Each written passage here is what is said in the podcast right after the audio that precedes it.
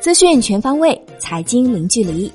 各位好，今天是二零一九年十一月三十号，星期六。下面为您送上今天的陆家嘴财经早餐。宏观方面，国务院国资委印发《进一步推动构建国资监管大格局有关工作的通知》，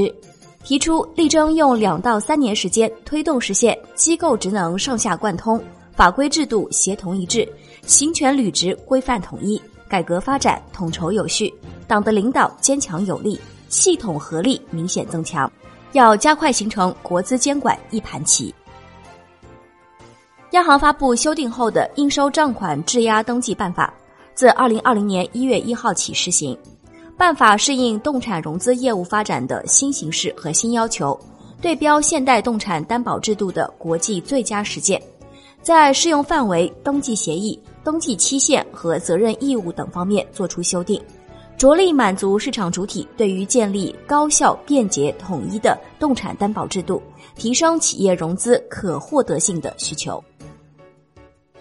国家重大工程项目实施机制和投融资模式研讨会召开，发改委表示，要加快补上制度障碍短板，着力吸引各类社会主体积极参与重大工程项目实施，铸就一批新的大国重器。带动我国产业竞争力、科技竞争力和国家综合实力再上新台阶。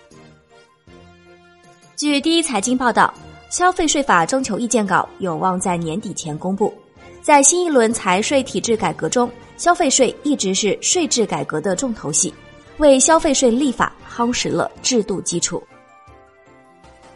央行公告，目前银行体系流动性总量处于合理充裕水平。周五未开展逆回购操作，当日无逆回购到期。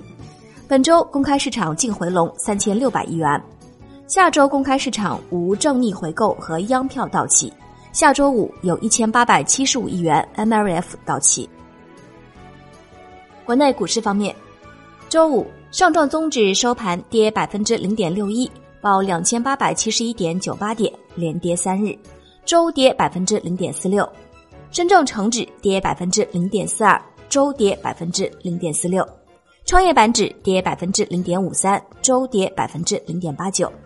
两市成交三千四百一十六亿元，较上日略有放大。北向资金周五净流入六点七亿元，连续十二日净流入。十一月北向资金已累计流入超六百亿元。京东方 A、迈瑞医疗和伊利股份当日分别获得净买入二点九五亿元、一点九四亿元和零点八三亿元。十一月，上证综指跌近百分之二，深证成指跌百分之零点五五，创业板指跌百分之零点三八。周五，香港恒生指数收跌百分之二点零三，报两万六千三百四十六点四九点，周跌百分之零点九三。恒生国企指数跌百分之二点四六，周跌百分之一点九五；红筹指数周五跌百分之二点二一。周五全日大市成交放量至八百九十四点六二亿港元，前一交易日为七百六十一点八亿港元。中国台湾加权指数收盘跌百分之一点一，报一万一千四百八十九点五七点，周跌百分之零点六七。证监会答复政协提案时表示。已基本实现所有在审企业即报即审、审过即发，要继续支持民营企业发行上市融资和再融资，鼓励优秀台资企业来 A 股市场上市发展。要持续密切关注高科技上市公司政府补助信息披露行为及影响，强化对相关规则适用性的研究工作。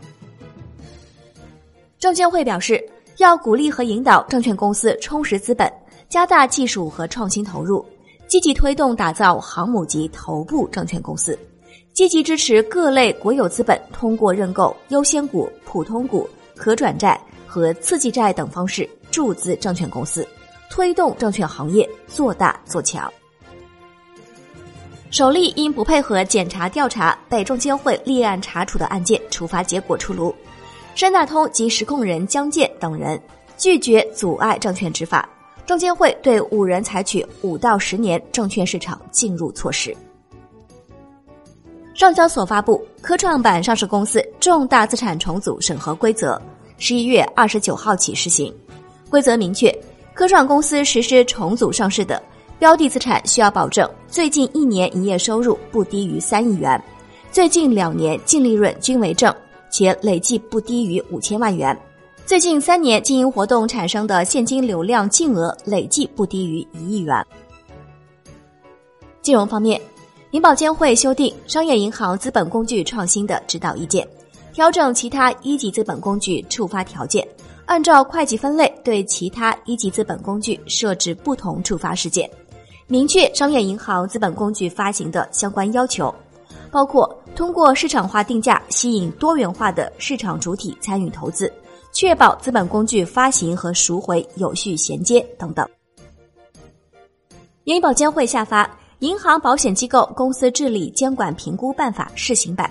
对银行保险机构公司治理水平和风险状况进行判断、评价和分类，并根据评估结果依法实施分类监管。出现兑付危机和偿付能力严重不足等情形的，可直接评定为一级差。不良资产证券化再次扩围。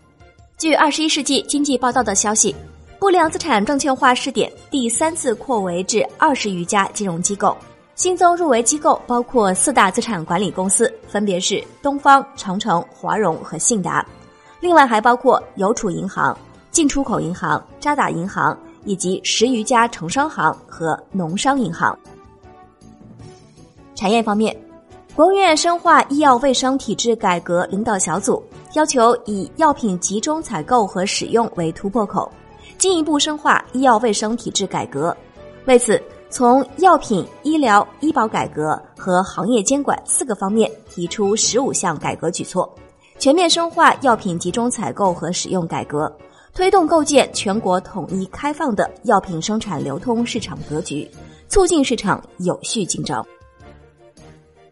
信用评级业管理暂行办法正式出炉，办法建立了市场化约束机制，健全了监管模式，明确了相关部门监管责任，对评级机构及其人员的监管进行了明确，提高了对违规行为的罚款金额。境外信用评级机构申请在中国展业将享受国民待遇。国际股市方面，周五是感恩节第二天，美股提前收盘。道指跌逾一百点，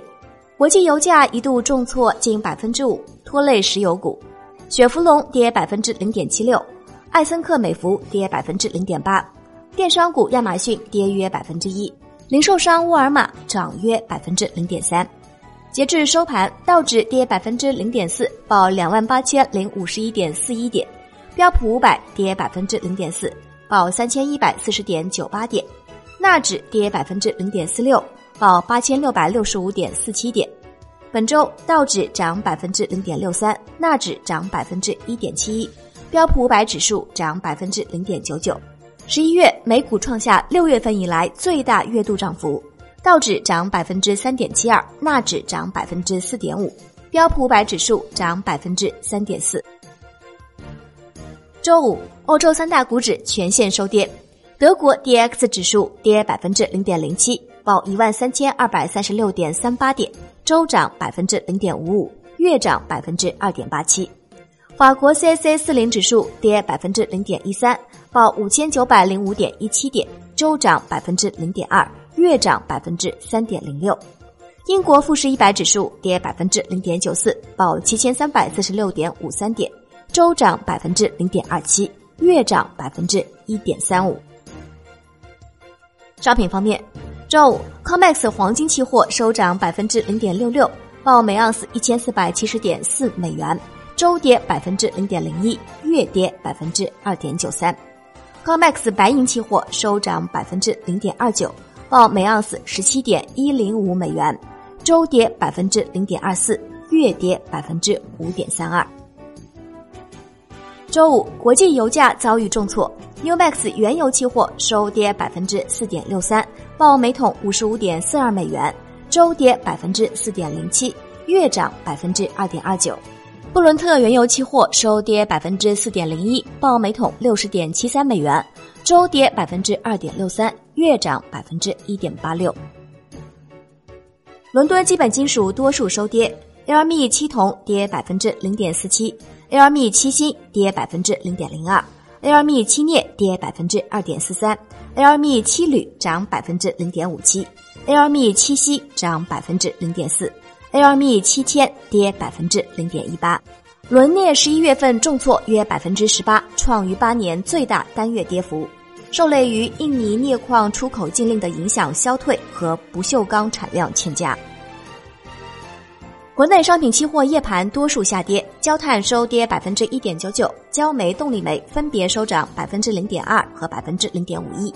甲醇、苯乙烯分别收跌百分之一点六四和百分之一点一七，纸浆收跌百分之一点三五。豆油、菜油分别收跌百分之零点一三、百分之零点二二，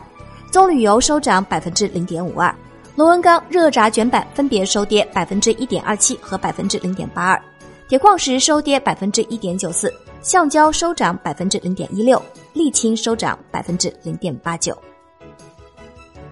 大商所铁矿石期权交易合约自十二月九号星期一起上市交易。上市当日的八点五十五到九点为集合竞价阶段，九点开盘。十二月九号当晚起，铁矿石期权合约开展夜盘交易，交易时间与铁矿石期货合约一致。债券方面，国债期货收盘涨跌不一，十年期主力合约跌百分之零点零二，五年期主力合约涨百分之零点零一，两年期主力合约涨百分之零点零一。银行间现券收益率变动不大。十年期国开活跃券幺九零二幺五收益率下行零点一个基点，报百分之三点五七；十年期国债活跃券幺九零零零六收益率上行零点零六个基点，报百分之三点一七五零；超长期限国债成交活跃券三十年期国债活跃券幺九零零幺零收益率下行一个基点，报百分之三点七六七五。最后是外汇方面，周五。在岸人民币对美元十六点三十收盘报七点零二六一，较上一交易日涨六十七个基点。当日人民币对美元中间价报七点零二九八，调贬二十七个基点。以上就是今天陆家嘴财经早餐的全部内容，感谢您的收听，我是沈丽，下期节目我们再见。